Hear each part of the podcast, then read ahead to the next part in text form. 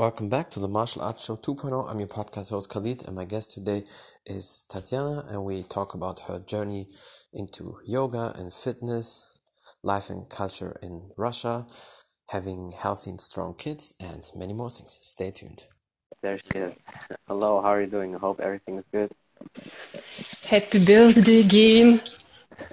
Thank you so much. I appreciate you a lot and for all you guys out there who sent me some birthday wishes. And yeah, it's a very special podcast today to do it with you. Uh, I think probably it's your first podcast, at least in English. So it will be very interesting. I hope so. I'm pretty sure. So there's no reason for you to be nervous. And I mean, for all the people who will check out your account later, they can see all the skills you have and how flexible you are. And it's definitely amazing. And I would say we can start. Uh, tell people who you are and a little bit about your background. Well, my name is Tanya. I'm yoga teacher. As far as I remember myself, I guess it maybe 15 years already uh, as I teach yoga. Um, I live in Russia. I have family. I have two children, two little girls. I love I love them a lot. And uh, what can I say? Nothing special. Usual usual person. Oh no, you're definitely better than average. That's that's for sure. And I have to say, your daughters are always so cute. I really love the videos when they train, and that's the thing I really admire because I think it's very important that parents start to teach the kids very young and put them into sport. I mean, you know that in Russia, it's like a thing to put kids in sport. Whether it's in Russia for the guys, it's either football or wrestling I know you, you guys like a lot of sambo and stuff like that, maybe because of Khabib and all these UFC fighters. But I see also your girls that work out all the time. They do great core exercises and they're really strong in gymnastics. That's really cool. I like that. yes, they are. You know, uh, as for myself, I was uh, always a sick child. I never go, never went to physical education at school. I never attended some sport clubs or some sport uh, inventions. Uh, and uh, that's why I decided that my children have to be sport girls. And I try to, um, to develop them in this sphere. Mm. Yeah, that's very. By the way, girls, girls, come here. hello, say hello. Hello. Hello. Hello. They're very Go. and they probably understand English pretty good, right? Because you probably start in Russia early with English. They just started to learn it. Uh, they know maybe few words, but uh, they try. Yeah, but they're in the first grade, right? So it's it's normal when they start. Well, my little one uh, is going to go to the first grade, and uh, my elder daughter is the third grade. Oh, okay. Yeah, that's that's normal here in Germany. The same. Um, I remember in my time they used to teach us English in the third grade, but just a couple words. The real English you learn from fifth grade on. But some countries, like in Scandinavia, like Sweden, Norway, they speak even English in kindergarten, which I think it's it's really cool when you learn English that early. But it, it's so cool what you do with your kids. That's that's awesome because I really like it.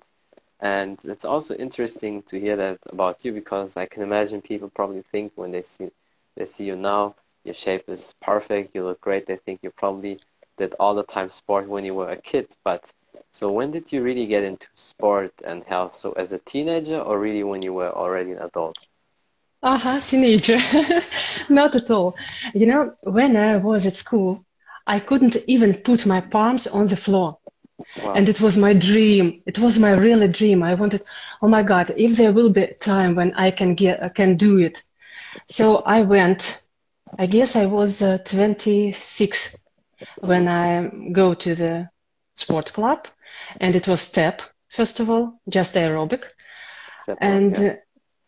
I attended maybe two classes. And when I came for the third one, they say, oh, sorry, our um, teacher is uh, sick. And, you know, there is a yoga class right now. You can go here. Yoga. What is yoga? I didn't know about it, anything. And I decided, okay, I already came here, so why not? And I went to the yoga class. And when I finished it, I walked I went out and uh, it was wow. What was it? It was something unbelievable. And I decided I have to come for another class. And it started the day after day and 15 years already. That's that's amazing. Yeah, I can imagine in that time, like uh, 15, 20 years ago, not too many people did yoga. I have uh, one yogi here. She was really one of the early ones. I think she definitely did yoga uh, 20 years ago or even longer when yoga was really not a thing and she was one of the first people to start with kids because back then definitely nobody did yoga for kids and um, but it's it's very interesting. Here i remember when yoga was famous like eight nine years ago then it started more and more people did yoga and now basically everybody watches all the yogis the poses and all that so definitely definitely good. You you know in russia these times only come right now and now yoga is becoming popular here yeah. and it wasn't like that uh, several years ago yeah, you had like always probably gymnastics and ballet because Russian people are very good in the Olympics in wrestling or gymnastics and ballet, right? But I think when you have that background, maybe ballet or gymnastics, you probably can transition very good into yoga because I can imagine holding all these poses. If you're very strong in holding gymnastic poses, you probably can learn it um, pretty fast. Uh, you know, maybe, but yoga is not uh, about our bodies only. It's all about yeah. our consciousness and. Um... yeah, that's very interesting. It's it's so cool. So how was it when you started first? What was it? Just you know, a couple people always in the room, and then step by step, every year more and more people did yoga, or how was the first, you know, days or first years of your yoga journey? Yes, uh, there were very little people in classes. Um, five is maximum, and um, it was difficult to find classes of yoga anywhere. Yeah. But now it's really in every corner of our town there are classes of yoga and many people attend it. That's, I'm really glad about it. yeah, definitely. I can imagine it's the same, you know, when when something starts at the beginning you really think, Oh, how will that be in a couple years? It's the same with martial arts and especially um, a lot of people they do jiu-jitsu now that's kind of grappling like judo but the Brazilian way of judo and it really started in 93 when the UFC came out. And back then, many people did that in America with the Gracies. That's the big Brazilian family. They basically brought it over, and they also trained Chuck Norris, and he made it popular as well. And now you hear more and more people doing it and like almost everybody, and especially for ladies, it's very good because with that kind of grappling, you don't need to be that strong, and you can still defend yourself against the stronger and heavier man because you use his weight and his power against him when you attack the legs, when you have certain grabs and submissions, and that's it's really cool. It really reminds me of of that uh, with yoga and and martial arts when it really started. At the beginning, you always think, oh, I don't know if in a couple of years uh, it will be still there, but now you see yoga is probably as popular as it ever was. Frankly speaking, I'm not really bothered about uh, will it be popular next years because I choose it for myself and I know that I will uh, do yoga anywhere. Yeah, that's, that's pretty good. I like that. But did you have any goals when you start? Because I know, you know, a couple years and I know when you do things, it's not just, you know, half-ass and, and very easy. When you start yoga, did you have any goals, maybe becoming a yoga teacher as well or mastering all these poses or you just wanted to do yoga for yourself to feel good? I never never uh, tried to achieve any goals. I just uh, do yoga, did yoga, was doing yoga. I don't know how to say. So yeah. without any goals, and everything comes while you're doing it. So it's uh, just the process. Yeah, but now obviously you also teach yoga classes. How long uh, are you doing that? Because now it seems like many people like to do the yoga teacher training and these retreats. I see all the time yoga 200 uh, what a lot of people do probably so how, how long are you doing that eight years for eight years i've been teaching people That's great, and yeah. uh, not only just yoga on the mat but uh, on the air as well yeah.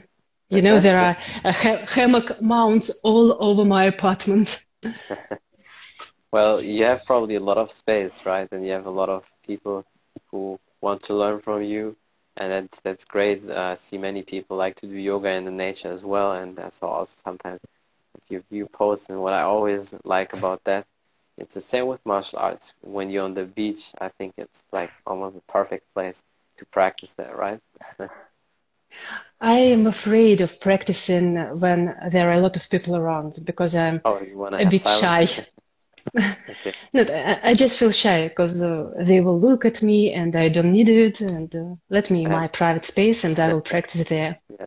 I understand. But what do you think about, because that's something probably very interesting for especially yogis when it's uh, sunrise and basically nobody's on the beach and then so you can enjoy the sun and at the same time you can meditate and practice a little yoga flow. I think that must be probably very interesting.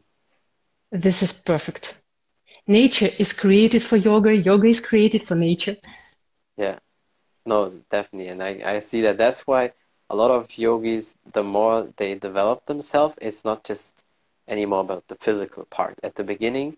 And it's the same with martial arts. That's why I like yoga a lot because you can really incorporate yoga with martial arts and it goes hand in hand.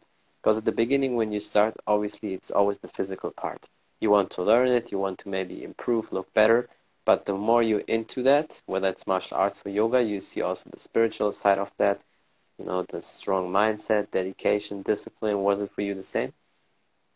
Absolutely agree because I think that uh, first you step into it like, like like you said because of some physical aspects aspects and then you understand that everything is different. You become more calm, more conscious, more attentive to your emotions, more perceptive. So everything is different. Everything is uh, more vivid when you practice. Definitely. I, I felt the same. And, you know, because the last week was very, you know, annoying for me, like most people here know, and that's a lot of stress. And you probably know that when you have a lot of stress, that yoga can really help with the breathing and all these exercises. And you know, when we have emotions, they're always stored in certain parts of our body, and it's very often here in the upper body, thoracic spine, you know, throat, neck, or it's in your in your gut. It's in, in your lower part of your body. And for me, was especially because of last week, I had so much, you know, tightness, anger, and everything. It was really all here, from my chest up to neck, and I felt all the time really sore, tight. Um, and as soon as I trained, especially on the weekend, I trained really hard. And then I did Saturday and Sunday, one hour really intense, long stretching with yoga flows. I really felt like everything was off. So my, my body was way lighter. Do you what, experience uh, this sometimes? for example, just before we started our um, chat, mm-hmm. yeah. uh, I was a bit nervous and um, what did I do? I sat down and I started breathing because it yeah. helps a lot. And uh, really, uh, ne- the previous week was uh, really difficult because my parents are sick with uh, corona, unfortunately. Oh. And uh, my mother in step is uh, sick, and my grandmother in step is sick, yeah. just the same diagnosis. And it is really stressful because I, um, I really care about them and yoga is uh, one of the things that helped me to to live during this period. Mm-hmm. Yeah, well, that's that's very very important, and I definitely saw that. And for me, with martial arts and yoga, that's why I like that hand in hand. Because if you if you really study martial arts, like in the old days, like people when I did it hundreds of years ago, meditation and calmness, breathing, and maybe sitting in nature near the water and all that, these nature elements was always part of that.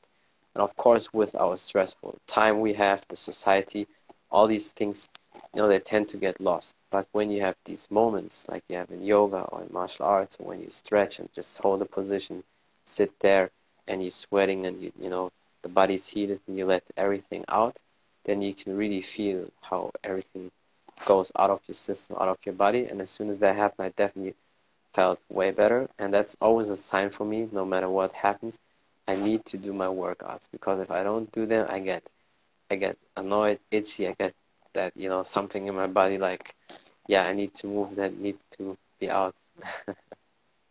you know, I always compare myself with a, a person who is addicted to drugs because yeah. when I don't train a lot, I, even even two days without training, and I feel bad. I need it. I want it. My body want it. My mind want it. Uh, so same, yeah. Pra- practice same. is a drug. yeah, it is, and it, and it's a good one. I think. And some people always say, "Oh, but what if you train too much, and if you overtrain?"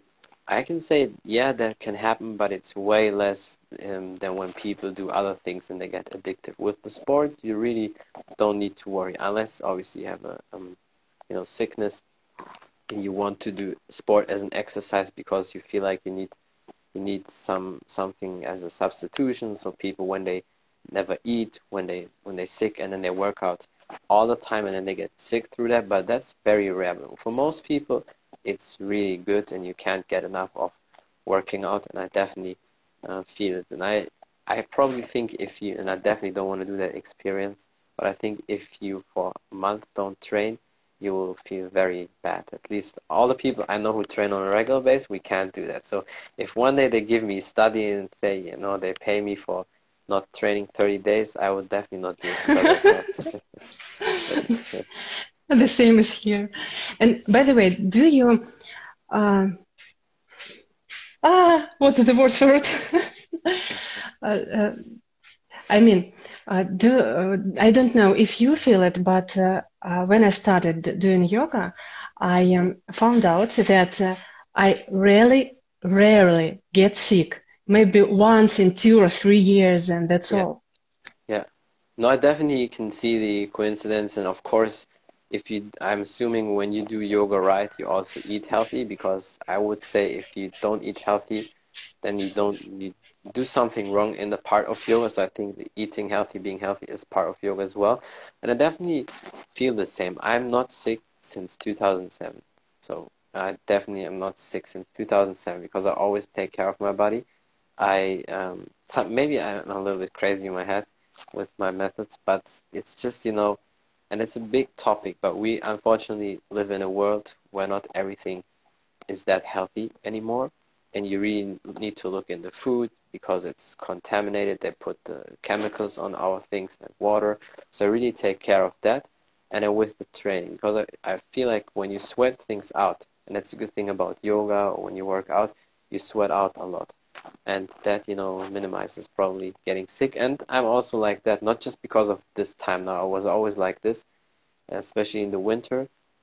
I barely touch people's hands because most people are very disgusting. They're not really hygiene they don't wash their hands. So i i don't you know give a lot of people i don't shake a lot of people's hands and sometimes also when doors were to push i either push with my foot so i don't have to touch it. Or when it's winter i use you know a long sleeve on my jacket and opened it like this. so, you, you, you can close you can close the door like that. Whew. Exactly. Yeah, that's that's what I would do. if I have to pull, then if it's winter, or so if maybe when it's very cold, I have my gloves or something, you know, long, and then I can pull like this. So these are the little things avoiding, you know, some specific bacteria or stuff like that. I know it sounds maybe crazy, but but I know some people they do the same because why unnecessary, you know, take something. Um, yeah, but I, I agree 100%. I think when you do yoga or any type of workout with clean diet, you get for sure less sick. And if you have maybe specific things you take, like certain supplements, certain oils,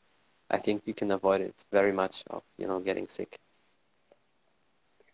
I really can't make any advices about food because I'm not very uh, healthy um, in my food. I also, eat everything. Eat everything.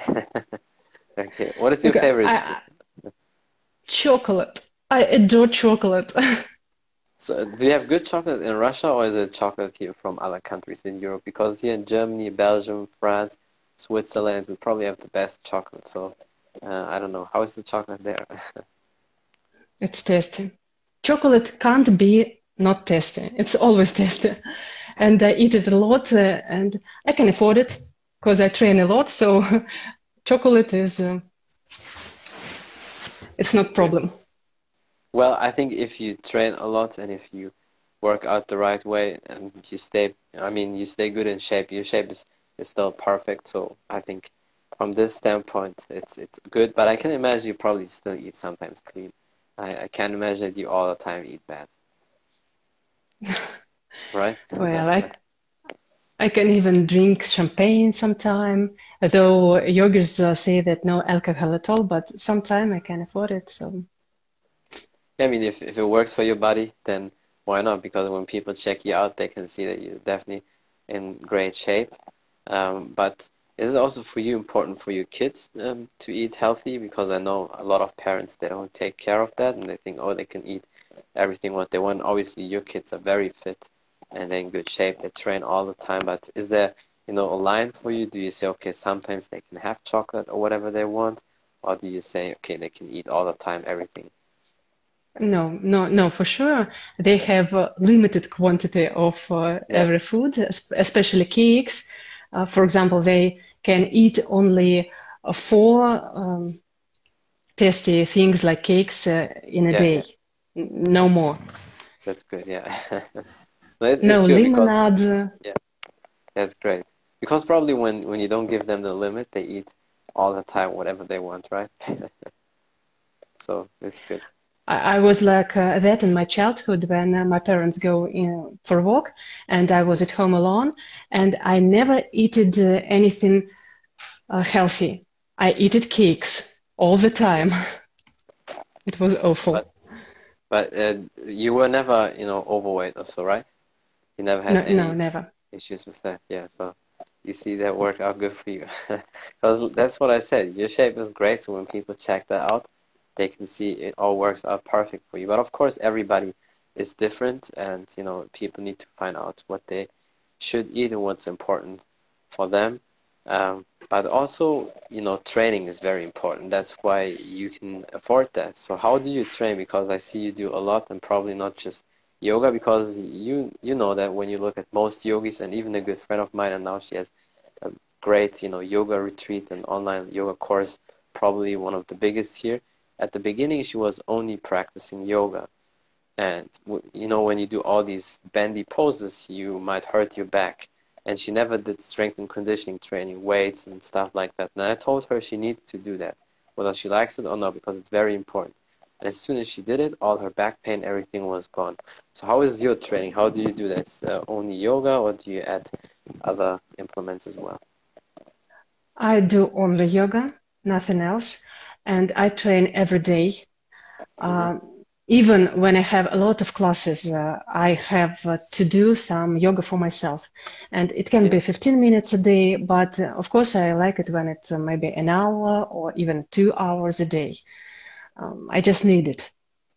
Yeah, same here. I definitely need my training a lot. Even on my birthday, I will still train. Sometimes people say, "Oh, why do you why do you train?"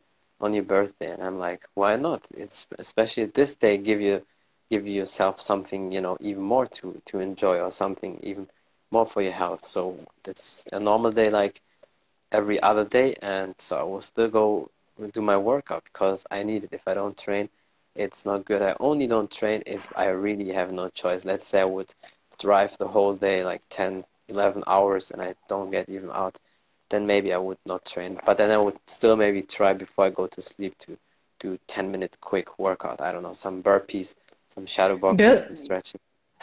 birthday is the best time for training because it is the best present for your body and for your mind. So yeah, everything exactly. is logical. True, definitely. But people who don't work out, they probably always say that. And what about vacation? When you're on vacation, do you train? Do you work out or not? Because that's also a thing some people say oh, when I'm on vacation, I don't want to work out. Some people say, yeah, of course I do. So how is it for you? Just imagine. Uh, two months ago, I went uh, to a vacation and we went to the mountains. Yeah. And we had a wooden uh, house with a wooden uh, place for, I don't know, maybe for tea. For me, it was place for yoga how can't you practice when there is such a perfect place, such a perfect nature, such a perfect air? And uh, I, I guess I practice even more when I'm on my vacation than even here in town. Nothing yeah. uh, disturbs you, nothing uh, takes your time, just you. True. No, definitely, especially like I said in the beginning for martial arts and yoga, probably it's the same when you're on the beach or nature, it's it's really perfect to work out because you have different air, everything is good, you relax, nobody annoys you, and you have all the space. So yeah, why not? I, I cannot understand people when they say, okay, they have two weeks vacation and they don't want to work out. I mean, yeah, I don't know. For me, it's just a lifestyle, and I can't, I can't not like, I cannot work Ex- out. I need to. Yeah. Exactly, it's a lifestyle. It's a part of you already, and you just can't drop it out. How? It's yeah. like to go to vacation without your hand. It's impossible. no, that that's so true. But I, I saw a couple of your videos, and because you know I see all your great stuff all the time, and I know many people enjoy it for sure. Uh, you incorporate a lot of core exercises still in your yoga practice, so not just the typical yoga poses, but you do a lot of core exercises because you definitely have a good strong core. And of course, with the poses when you hold them, it's it's definitely you know very aggressive for the core. But do you have maybe some specific routine for your core, or is it mainly through the yoga poses? Never, never, just yoga. And especially when you uh, hang on your hammocks uh, and you need your arms and you, you need your core, but yeah. you, I don't, um, I don't train it specifically. Uh, it just comes uh, while practicing. Yeah, that's also very impressive when when you do these pictures or videos when you're in it, when you hold these poses. I always think like, oh, I hope she will not fall down or so. I guess, I guess probably it doesn't happen, right? There were several times when I was close to drop from from the high, and it was oh, terrifying. Do, do you have a mat also on the ground? So I would definitely do one of these. You know these fat blue mats in school. They have when the kids train these very big ones. I always thought about buying one of these mats when I do stuff. Cause I don't have any mat. I'm a risky girl.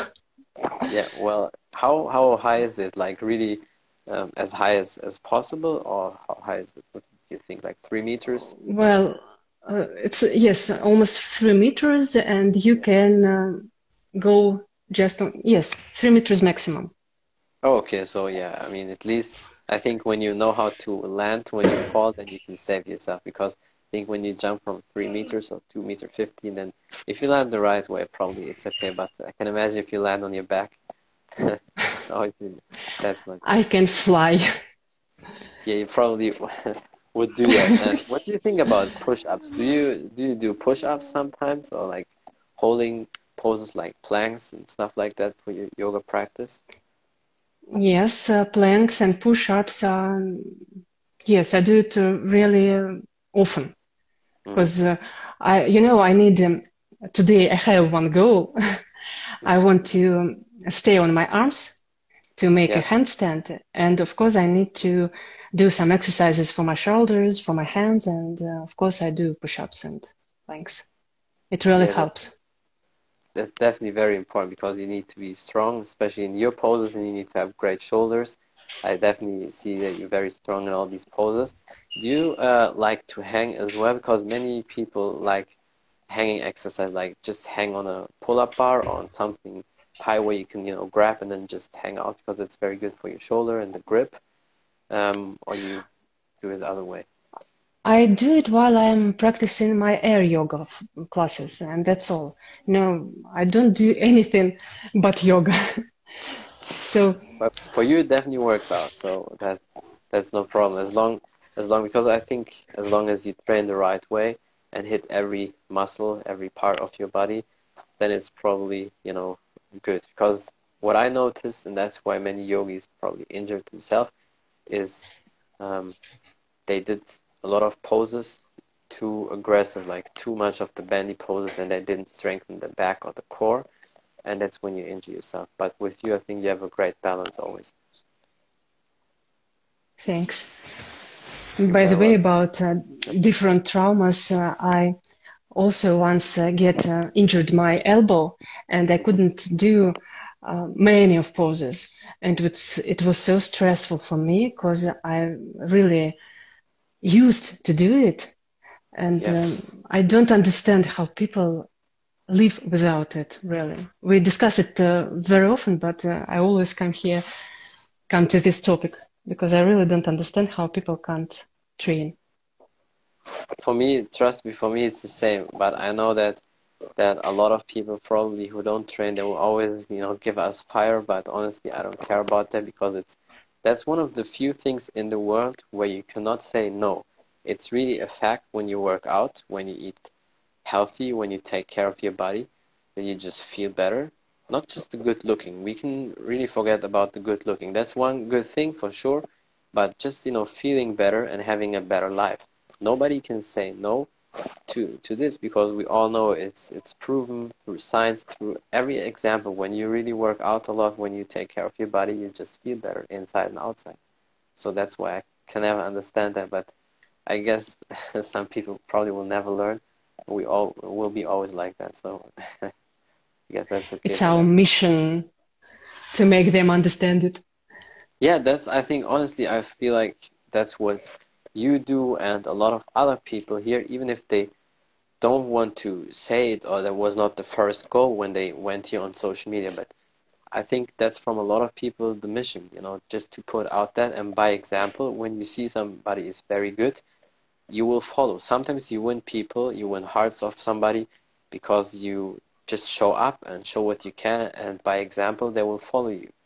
And that's what you definitely do. That's why I see uh, many people love what you do. You have always a great content, pictures, videos, and it's definitely awesome. So maybe you one day you, you will become the Russian yoga queen or so.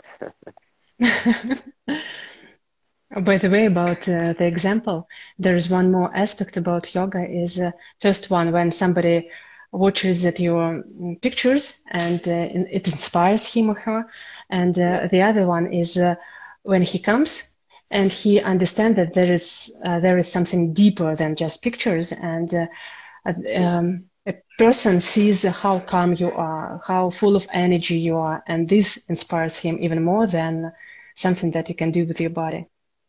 Definitely 100% and that's why i feel like when i always look at your posts your content i feel like wow that's definitely awesome. That's why people love what you do because you really do great all these videos and when you explain it and you really watch every detail, I think. And it's very important. That's how you get a lot of people because it's important to spread that, you know, message being healthy and training. And I mean, you, like, like I saw that many times with Russian people, um, sports and health is very, you know, on top of the list. Of course, we have always other people in every country who are, who are not that healthy and don't like to work out. But I think that's really integrated in the Russian system. Then probably many things what people don't like about the Russian system from back in the days. But one thing I absolutely love about that is that discipline thing and the, the training program and workout system you have. So that's that's really cool. I can see that with all the you know great Russian athletes or people I have here, I can see that they definitely benefit from that. That's true. And that's why you it's when when two people meet who uh, think uh, just the same and i think we, we can talk forever for eternity about this yeah. topic. 100% no i definitely agree with that. And speaking of russia how do you uh, think or what would you say is the yoga scene now? Because it's it's the biggest country in the world and you have so many things there. And of course i think ballet probably gymnastics wrestling will be always you know the biggest you know sports but I can also imagine that yoga grows all the time, and I see many Russian people doing yoga as well. Do, do you feel like the scene gets bigger and bigger there, or is it for you more the international scene? You know, I can't um, say exactly, but um, as as far as I said, uh, it's um, the growth of yoga in Russia nowadays. Uh, many people do it, but uh, what you say at ballet and gymnastics is so popular that nothing can uh, over uh, be more popular than these two yeah. Uh, things.